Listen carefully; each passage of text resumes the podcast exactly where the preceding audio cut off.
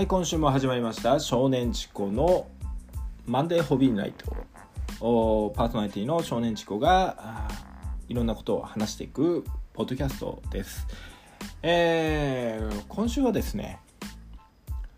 先日私ですねたまたま某所の、えー某家電量販店に赴いたところまあ野島なんですけど、えーまあ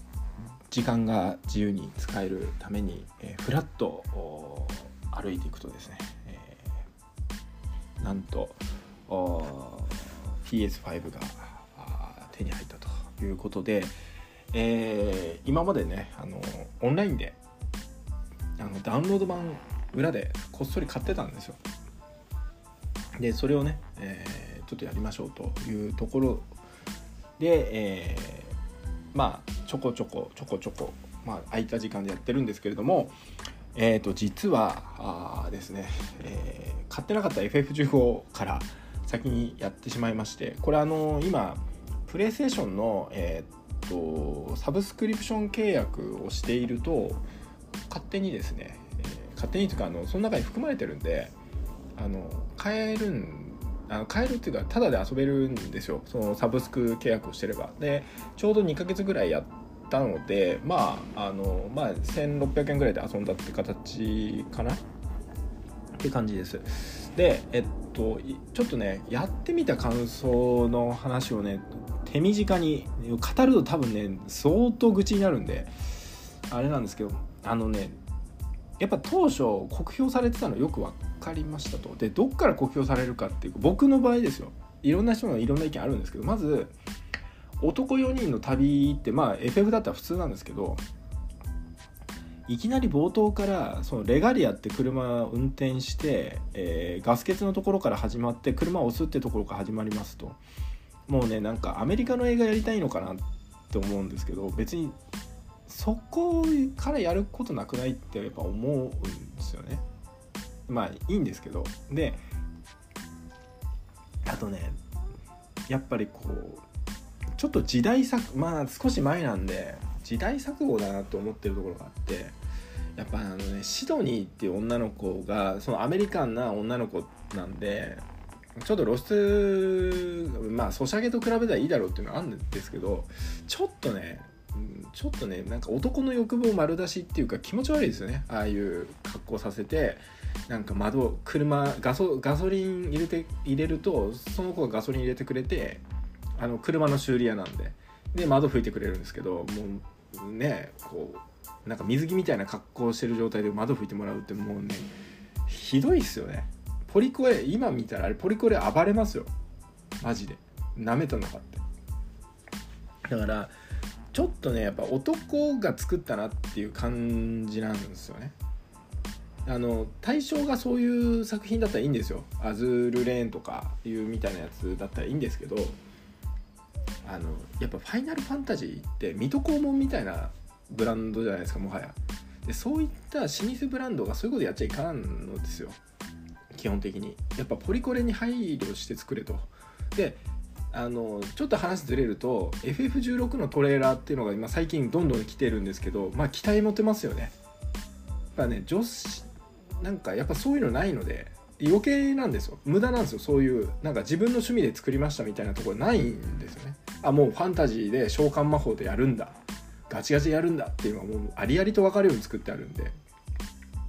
やっぱりこうなんだろうな。自分の趣味で作る作りたいんだったら会社の金で作るなと思うんですよ。てめえの自腹切ってインディーゲームで作れと。今だったらアンリアルエンジンもあるし作ればいいと。と思いました。非常にそこがねまず最初の冒頭からうんって思うしあとオープンワールド最初の、えっと、8章までがあのオープンワールドゲームになっているので、まあ、9章の途中までがなってるんであのまあいろんなとこにお使いイベントがあるんですけどそのなんて言ったらいいかな。その車でいちいち移動しなきゃいけないからほんと面倒くさくって。なんかで時間の経過もあるし本当にいなんなんていうかな。そのこっちはファイナルファンタジーのイメージっていうのはそんなあのなんつうかな。バウンティンハンターとかウルティマオンラインをやりたいわけじゃないわけですよ。わかりますかね。そんなねハンター業をやるためにやってるわけじゃないんですよ。世界を救うためにやってるんですよ。僕ら勇勇者っていうか光の戦士なわけですよ。常に。心の中では。だから光の戦士というか世界を救うために頑張るレジスタンスなわけですよ。で大義名分としては失われたインソムニアっていう自分の国を守るために頑張って世界中を駆け巡って力をいろんな人の協力を取り付けて帝国に反旗を翻す王子であるべきなわけですよ。本当のストーリーは。全然そのなんつうのハンター業が忙しすぎてもう分かんないしそのなんだっけ仲間の、えっと、プロンプトってやつがもういっつも写真撮ってくるから話の腰めちゃめちゃ折られるわけですよね。とか緊迫感がある状態なのにあのイグニスってやつが料理を思いつくわけですよ。もうやめてくれと。テンポが悪くなるから。そんなのメッセージで下にちょろんと出せばいいんですよ。イグニスは料理を覚えたってあとキャンプ。キャンプがほのぼのしすぎ。もっと切迫感持ってやれよと。だからそのなんだっけそのえー、グラシオス？あの体一番大きいやつがとそのキャンプで一夜明かした後に朝 6, 6時前ぐらいに朝練付き合うと部活か。部活か。おかしいだろ。何そのダッシュ？砂浜でダッシュ。意味わかんない。何やらせたいの？なんでほのぼのしてんのお前国奪われとんやろって。おかしいでしょ。おいやあなたがあなたがですよ。あの自分の故郷の家焼かれて自分の父親を殺されてるのにほのぼのダッシュしてますかって。もっと暗くダークな雰囲気になってドーンってなってる中で慰めてもらうのは分かる。友達だから。年上の友達だから、うん、王子お前の味方なんだみたいな。言うんだったら分かるけど。でキャンプを使うの分かる。そのセリフの中で。あ友情深まっていくの。全然友情深まらないあれだったら。なんでそういうイベントがないのか。全く理解できない。あのだから釣りとかももともとブレス・オブ・ファイアとかであるしいろんなゲームで釣りをさせるっていうのはあるから別にいいんだけどなんかねそのおっさんがあんなも凶悪なモンスターがいる中で普通にイベントとして釣り頑張ってやってますってお前おかしいやろってお前めちゃめちゃ強えんかっていう話なんですよ。だって主人公がそその時にいつも帝国兵に襲われるししかもなんかかなり凶悪な敵が出てくるわけですよ。そんなところで釣りを平然としてるってことはそいつめちゃめちゃ強いわけですよ。だって道から外れたらその死骸って言われてる敵とかモンスターとか野獣とかに襲われるわけですね。簡単に言えば。ありえないでしょ。なんで世界観を崩壊させるようなイベントそこに置いてんのって思うわけですよ。僕僕からしたら。もしくはそのじいさんが実は伝説の戦士かなんかでめっちゃ強いとかって設定の方が面白いわけ。じゃないとだってハンターたちが別のイベントで怪我して薬くれって言ってるんですよ。おかしいでしょ。その世界の中でなんであのじじいは釣りできんのっていうところとかね。だからそういう細かいところを突き詰めていくともう世界観が崩壊してるわけですよ FF15 って。だからはあみたいな。おかしくねみたいな。風に僕は思うわけですね。でやめてほしい。ああいうマジで。本当にやめてほしい。あのいきなんだよちゃんと切迫感がある中を作り込んだ中でこう一服の休息感としてその釣りイベントをやりますよ釣りがありますよって主人公釣りが好きだからね。たまにはそういう日があってもいいよねってその許されるみたいな世界観だったらいいんだけど許されないんだよね。だってやるべきことやってないんだもん。だっておかしいんだよ。9章に行くまでにそのリヴァイアさんを倒す前までにほぼあらかたイベントこなしちゃえばレベル70まで上がっちゃうんだもん。おかしいだろその設計って。だってあの多分到達レベル普通に何も考えずに到達すると大体30ぐらいでいくらしいんですよ。設計上。だからその後の9章10章12章っていうかその最終ダンジョンあのインソムニアに戻る直前までのレベルって大体敵のレベルが35とか40手前ぐらいなのね。なんだけど実はオープンワールドマップでやってた方がもうめっちゃレベル上げられるわけですよ。45とか普通だから。敵のレベルボスとかのレベルも50とかザラにあるわけですよ。だからそれで経験値ガンガンガンガン貯めてその経験値3倍になるところで止まっちゃえば一気にガーンってレベル上がるわけですよ。もうさそれやるそれそういうそのやり方いいんだけど世界観破壊しまくりなわけですよ。だから何をやらせたいのかっていうゲームの目的がブレてるのね。それが良くないって僕は思った。今回のやつ見てて。良くない。あのねだこういうゲームは本当作作らせない方がいいよと思うしであとはまあ全部揃ってる状態で出てるから後追いなんだけど FF14 コラボとかあとテラバトルかなんかのコラボってあるんですけどもう本当にそれって長く遊ばせるためにあのやってんのかもしれないんだけど本当いらないと思う。で FF14 コラボでめちゃめちゃ腹立ったんですよ。それなぜかっていうとアンリアルエンジンのその初期に入っているチュートリアルと全く同じ実装されているあの場面があるわけですよ。これはひどいなと。ゲームエンジンですねアンリアルエンジンって。それの 立ち上げて最初読み込むそのチュートリアルのやつがあるんですよ。そのそれと全く同じものがそのまま入ってるってもうありえないです。レベル設計っていうらしいんですけどその画面そのなんだあ、えーと、3D ゲームにおけるそのジャンプとかねその上に上がっていくためのその場面のその場の設計のことをレベルデザインっていうんですそのレベルデザインの設計がチュートリアルと一緒ってどういうことですかと曲がりなりにもお金取ってるゲームですよねとかインディーゲームと同じレベルのことっていうか専門学生が作るものと一緒なわけ。下手すりゃ今の専門学生の方がもっといいもの作りますわっていう。それをねプロがやっちゃいかんでしょうと。どんだけそのコラボでやってるところだから言っても。っていうのが一つ。あとはねとにかくバトルのカメラが悪い。いくら当時そのメタ AI って言われて全体をその監視するやつと敵の AI とこっち側のその AI まあ AI が3つあるらしいんですからねが監視してますよって言うんだけどそんなどうでもいい。それよりもねかあのカメラバックが悪すぎる。今どこで何やってガチャガチャガチャガチャやってて誰を倒したのか全く分かんないからなんつうかな。なぜあれがパッチでも直さ直せなかったんだろうって本当によく分かんなくって。もう戦闘の基本の基本が全然できてないわけですよ。でなんでこれが分かったかっていうとえー、っとちょっとツイッターの方でも書いたんですけどあのえー、っとねえっとですねとですね、えー、ちょっと待ってねあ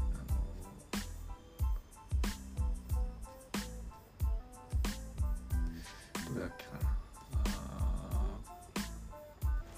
これかな？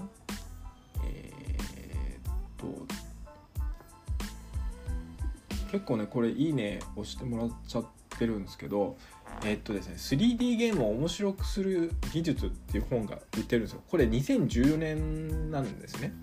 で FF15 はその後に出てるんですけど FF14 ってあのあ間違った。えっと FF えっと 3D ゲームを面白くする技術って2014年だからつまりえっと FF13 の後に出てるわけですよ。でこの本読むと全て載ってるんですよね。えあのいろんなその、えーと、マリオだったり、えー、まあその 3D ゲーム的なものを全部アンチャーテッドだったりバットマンだったりキルゾーンだったりってその TPS とかあの FPS も含めて網羅してるんですけどこの本まあ大体700ページ以上ある結構な厚みのある本なので読むのは結構苦労するんですが流し読みしても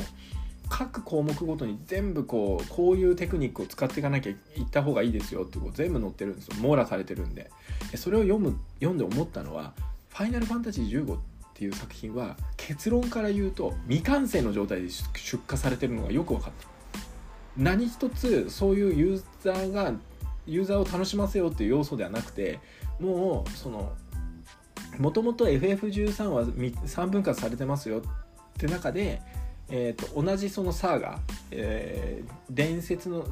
世界観の中で、えーと、分かれて出されてますよと。それのやつを強引に FF15 と名を変えて出してしまったがゆえにあの中途半端なんですよね全てが。だから9章以降って話が駆け足だしマップもちゃんとできてないからもうどこにも行けないし単純に敵なんかセリフを進めていくだけ。なんでそれまでの一生の重みみたいなのが全然ない。しなんだろうそのこれをお金払って当時フルプライス払って遊んでくれた人たちって本当にお布施してるだけなんですよね。本当かわいそうと思いました。だからやっちゃいけないんですよ。エンターテインメントって何かっていうと自分の思いを伝えるべき伝えるための道具ではないんですよ。エンターテインメントっていうのはお客さんを楽しませる道具なんでお客さんを楽しませられないんだったら出さない方が絶対いいんですよ。ブランド価値下がるし。だからそのディズニーランド行ったのにえっとなんか散歩して帰ってきたみたいなもんですよね。アトラクション乗らずに。買い物買い物だけできますみたいな。それ誰が喜ぶねんっていう。はい今日全部アトラクションありません。外から眺めるだけですみたいな。それちょっとなんかあのキャストと少し触れ合えますみたいな感じなわけですよ。そんだったら別にいらないじゃんみたいな。で僕 FF15 実はこれあの思い出したら2回目だったんですよクリア。で1回目はポケットエディションっていうのが売っててキャラクターがちっちゃくなって余計なイベント全部カットしてストーリーだけを終えるってやつがあのスマホとかで遊べたんですね。そっちの方が正直あのそっちも結構戦闘うざかったんですけどあの敵の数減ってるしずっとそのサードパー TPS の状態でカメラ固定だったんですごい遊びやすいんですよ。もうねそれプロデューサー確か女性の方だったんですけど FF15 の悪いとこ全部そぎ落としてるんですよ。これねひどいですね。めちゃめちゃひどい。あのってことはそれを短期間で出せるってことはそれだけできてないってことですね。でとにかくあとその武器屋の武器屋がいらない。武器屋がいらない。ほんとひどい。武器は何のためあるんっていう。もう何もいらんですよ。別に。あの途中で拾っ武器がね落ちてるから拾えばいいだけで。であの武器の改造とかもあるしイベント。でそれでアルテマブレード取っちゃえばもう余裕なんですよ。もうボコボコにできるんで攻撃力めっちゃ強いし。もうね。何のため存在してんの？武器やとかと思って。全然 RPG になってないんですよ。で絶望したのが14章。14章行って、まあ、ラスボス戦があるわけですよ。でインソムニア行く前の最後のキャンプの前の最後のそのまあ最後じゃないんですけどね。その後もいろいろアイテム変えるんですけどレジスタンス組織があったりするから。もう全然そこ武器ずっとブラッドソードしか売ってないじゃんみたいな。もうさなんかエクスカリバーも売ってないし、まあ、売ってるのはおかしいんですけどなんか別にエクスカリバーが出てくるわけラグナロクが出てくるわけでもそのお約束がないんですよ。わかります ?FF やったことがある人はわかるでしょ。あの伝説の武器があるわけですよ。で今回その伝説の12の武器っていうのがそのなんか別にこう取得するんでそっちで多分表現されてるんですね。手裏剣みたいなとこあるから。でそれって FF5 のもをもじったやつなんですよ結局。FF5 の封印された武器を12個集めてくるっていうのが、まあ、イベントがあってそれで全部集めてくるとこうかえーと、クリスタルクリスタルのかけらでこうどんどん封印を解いていきますよって流れだから、まあ、同じだったら同じなんだけど。なんだろうな。ゲーム性がないんですよねそこに。楽しませるって要素がないから。もうなんかただの作業させられてるし面倒くさいしもう何なんだこれみたいな。でイベントは次から次へとなっていくし。だから最初多分ねこれ FF2 を意識してるのは間違いないんですよ。なぜかっていうとプリンの形がまあ昔からのそのプリンの形をしているのでで多分 FF2 リスペクトで帝国に失われた、えー、ところを奪還するぞっていうストーリーだからまさに基本的な流れはその FF2 ですと。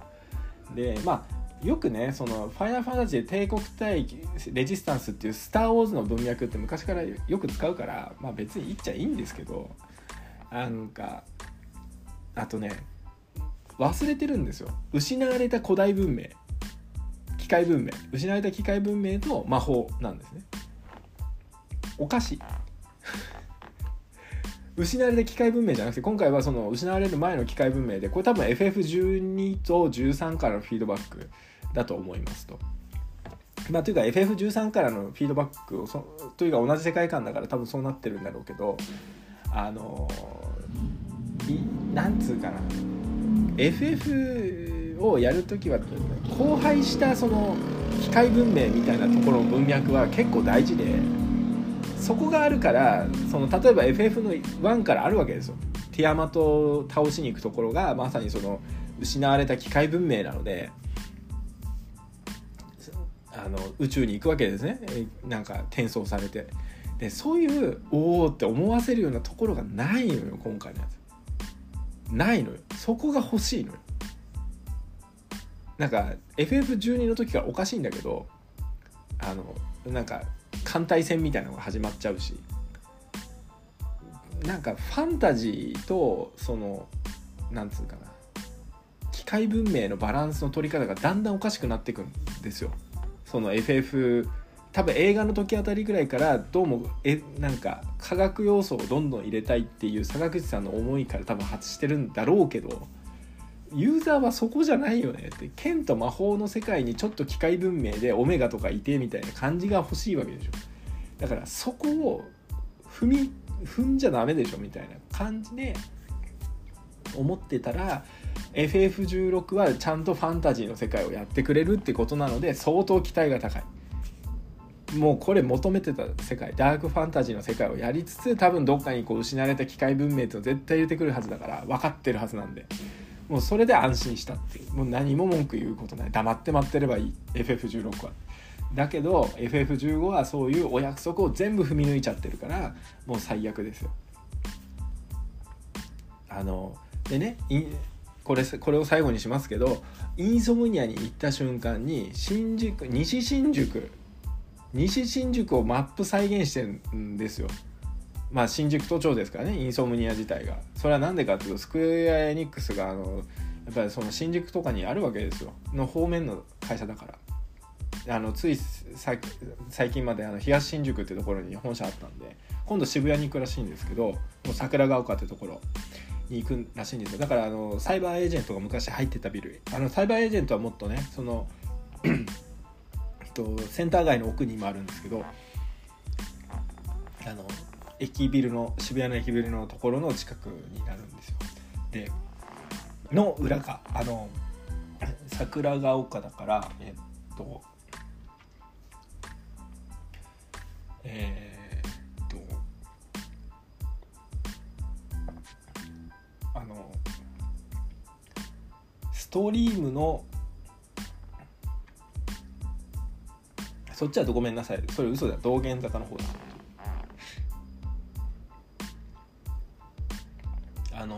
あれだ。でかい道路を挟んで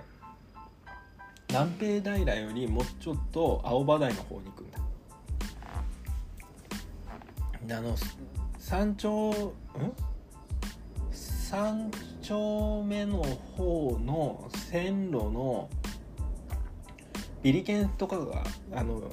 あるところのビリケン様とかがあるところの裏の方ですね。あのセルリアンタワーがある方のむあの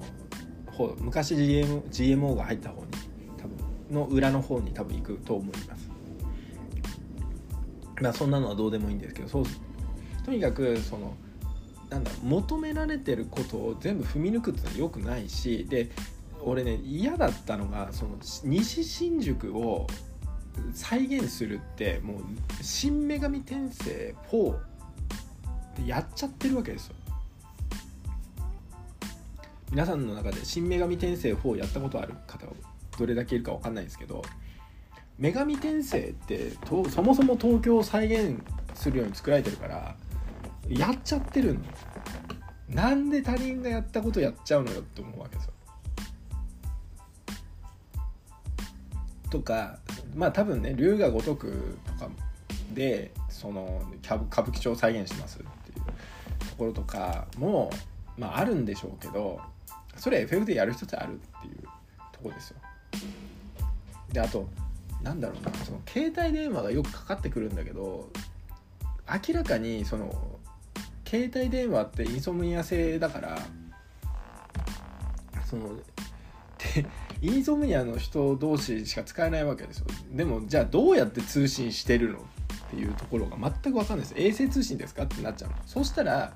それを語るんだったらやっぱり宇宙見せなきゃいけないわけですよ。でメテオの話もどこにも出てきてないしメそのメテオの痕跡があるわけですよ。メテオで隕石が落ちてきて一回なんか壊れたんだなとか魔法の源泉はどうもメテオっぽいなっていうのはなんとなく分かるんだけど何も語られてないしそれもストーリーに全く絡んできてないしでじゃあ電その電話はどこでどどの電波を使ってかやってんの？なんで他の人電話かけてないの？なんでハンター協会の人に電話1本かけて倒しましたって連絡じゃダメなの？っていうところの矛盾が全く解消されてないわけですよ。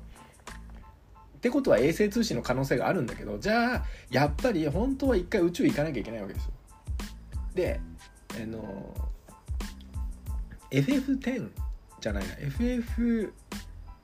8かなは結構その一回宇宙行ったりするわけですよ。でそんでまた戻ってくるっていうシチュエーションがあってその宇宙に行くっていうことを結構大事だったわけですよその科学技術が実はあってみたいなとこを表現するために。でそのまあ、FF7 の頃からその科学と魔法のが融合した世界っていうのをずっとやりたいのは分かってるんですよ。でも FF7 の時はちゃんとうまく融合させたわけですよね。だから違和感ないわけですよ。ああ両方あるんだな。で FF6 の時も結局その窓アーマー今回の FF15 で窓アーマーって言葉が出てきてあなんかそういう魔法の力で動いてるのかなと思わすつも蒸気機関とかの融合した世界がその6の世界だったりするわけですね。でその中でセッツァーがその引く手を出してくるって中でこの謎エネルギーで動くわけですよ。でまあ FF7 でも白があの引く手を動かしてるわけですね。また謎エネルギーで。でもそれはあの世界だからもう別にあのもう関係されてる何かの力で動いてんだろうってもうそれで OK なわけですよ。でもそので FF8 はもっあのもっと科学に寄せてるから謎エネルギーが出てきてもあ科学の力動いてんだなって思うわけですよね。でもね FF15 でね何の説明もないわけよそこら辺に。説明なくてもなんか我々の世界にかなり近い技術を持ってるはずだって思ってるわけですよ。だって車ガソリンで動いてんだもん。じゃあさねでねなんでレガリアみたいなのがガソリンで動いてる中で飛空艇があるんだ。飛空艇7のなホバリングしてるわけだから反重力装置が動いてるわけですよ。その技術があるんだったら車運転しねえだろ。なんで帝国だけその技術持ってんのよとか。あの技術あるんだったらあんな旋回いらないですよ。あれだったらそのなんだろう。帝国軍のがストームトルーパーみたいながそのホバーするなんかやつで乗ってきててもいいわけですよ。でそういうのがなんかねないのよ。だから世界観が崩壊していてで一日に何回もね帝国兵からね襲われるのもめちゃめちゃムカつくしあんなにねそうしかも他の敵と戦ってる間に時間が経ちすぎてあの攻撃を食らうあの何回もね帝国兵戦ってる最中にまた帝国兵がおこあの襲われるってあるわけですよ。もうねおかしい。あれをねそのメタ AI だって監視してるって言うんだけどそんなの監視じゃないよと。こっちだとあのねもうイライライラするだけなんですよそんなの。戦闘は戦闘で一回終わってからまた戦闘するのは分かるけど終わってないうちにまた襲われるのはね非常に不愉快ですよ。ああいうタイプのゲームで。だからプログラムに凄まじいバグがあるんだろうなって。でそれをなんかユーザーが許しちゃってるのがなんだろうそのスクエア・エニックスの FF チームに対してあのなんていうかな。ダメなんだろうと。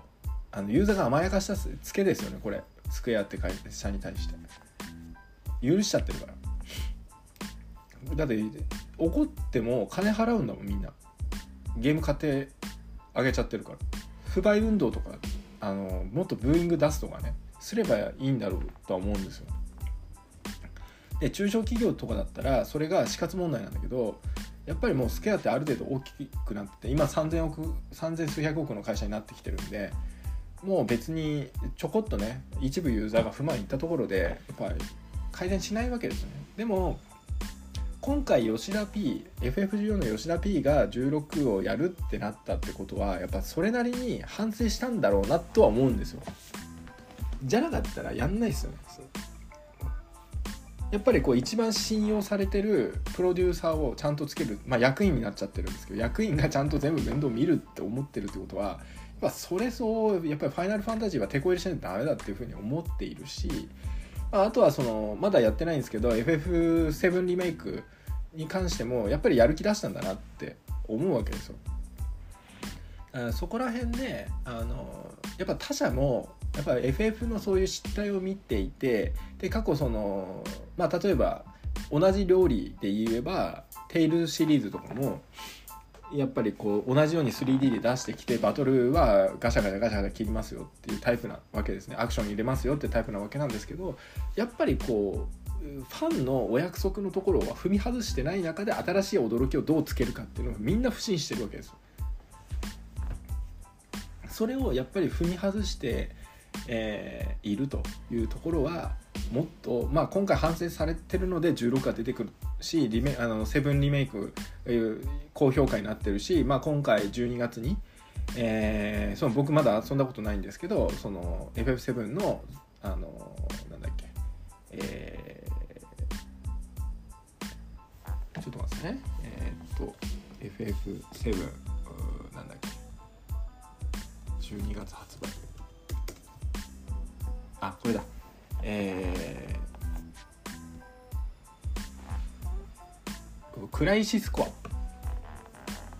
えー、クライシスコアファイナルファンタジー7リユニオンってやつが12月13日に発売するわけですがまあこれあれですよねリメイク作品ということであの完全に中のモデルがあのー、FF7 の多分モデルですね。今回リメイクのモデルと共通化してるんでしょうねきっと。だから結構思ったよりも早く出てるしそのハイディフィニションだけではなくて昔のキャラをきれいにしてるっていうよりはもう全体的に作り直すっていう感じになっているのでやっぱりこうファンを裏切らないようにもう一回頑張ろうねってやり直したんだなっていうのはなんかこうやっぱ見えてきますね。はいということでまああのー、今後ね、えー、スクエアエニックス、まあ、やっぱりこう僕も FF で育ってきた人間なので、えー、ファイナルスクエアエニックさんにはこれ今後もずっと期待していくんですけれども、あのー、やっぱねこうもっと頑張ってほしいなと。ちょっと FF15 今回やってみて本当つらかった。まあドラその分今今度ドラクエ 11S をやってるんですけどやっぱ出来が違うんですよね。同じそのキャンプをするって言っててもやっぱりこうキャンプとは何をするためのものかっていうのがやっぱ整理できてるんでとにかくちゃんと情報の整理をやんないとダメだよねと。でこれはその今後自分がゲームを出す作って出したいって思いのところで非常に勉強になったんですよ。これをやっちゃダメだっていうの全部分かったんで、まあ、いい悪い見本。いい意味での悪い見本。なんかよく分かんないですけど。とにかく悪い見本として勉強させてもらいましたと。いうことで、まあ、あの自分はねそうならないようにこういうことを誰かに言われないようにあの将来ちゃんと出せたらいいなと思います。予算がどうのこうのとかっていうことではなくてちゃんとユーザーが納得いくものを出すということにやっていかなきゃいけないなと思います。さて、え今後の「ファイナルファンタジー」シリーズの状況なんですけれども、えっと、つい先日ねあのやっぱ失敗するだろうなと思ってたらやっぱ失敗したんですけどもえー、ファイナルファンタジー7を意識したあの APEX みたいなゲームですね、えー、がサービスが終了ということになりましたまあ相性はあんまり良くないなとは思ってたんですけど。やっぱりこのブランドを使って勝手に売るというのはまず良くないです。ああいうのは全く新しいブランドでファンを別で作っていくっていう方がいいです。とにかくファンファイナルファンタジーって重すぎるんですよ。ブランドが。とにかく重い。だからあの若若手は特に多分 FF をの歴史を理解してないしあのやんない方がいいと思うんですね。純粋に昔の売れてる状態のままちゃんとリメイクした方がいいと思うしあんまりそのセブンっていう名前とかをうまくあんまり使わない方が僕はいいと思います。全くオリジナルでたあの戦ってスクエアの新しいもんだって言ってまず小さくファンを使って KPI を設定して徐々に育てていくっていうやり方で FF コラボをやるんだったらいいと思いますそのプラットフォームに FF7 の、はい、クラウド参戦みたいなとか、えーと、コスコスチューム FF のコスチューム使いますよとかいう感じでやった方が多分受けあればって感じでございます。はい、で、えー、と今後の予定なんですけども、えー、と先ほども言いましたが、えー、クライシスコアあファイナルファンタジー7リユ,、えー、リユニオンが、えー、2022年12月13日火曜日に発売いたします。ということでこれね今までやったことがないんでちょっと気になっているのでもしかすると7買った後にやるかもしれません。はい、えーと、続いてなんですが、えーと、ファイナルファンタジー7の、えーと、リメイクの次2番目がリバースってことです。で、ファイナルファンタジー7リメイクに関しては、あの全多分3部作らしいので、まあ、これが2作目という感じです。これが2023年の冬ということなので、えー、2月とか、まあ2月、1月ではないでしょうね。だってクライスコアが出るから。あとすると、えー、2月かなぐらいを狙ってくるんじゃないかなと思います。はい。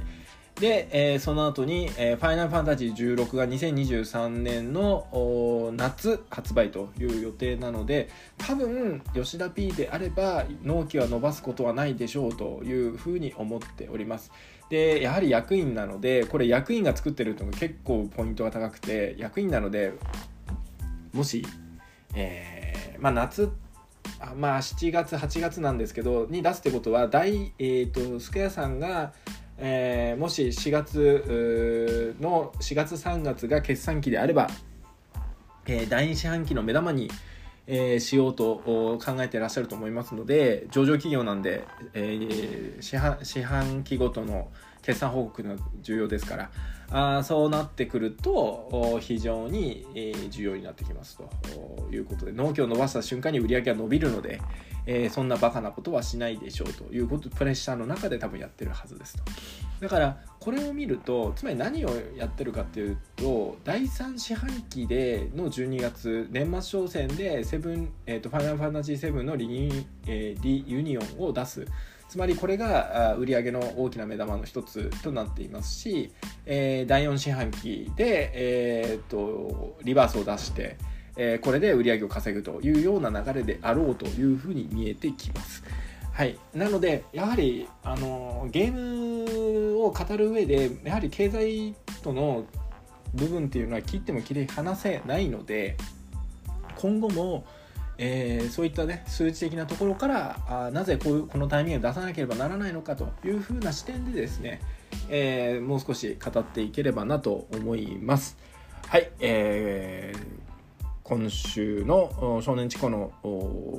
マンデーホビーナイトは終わりとなります。また来週お願いします。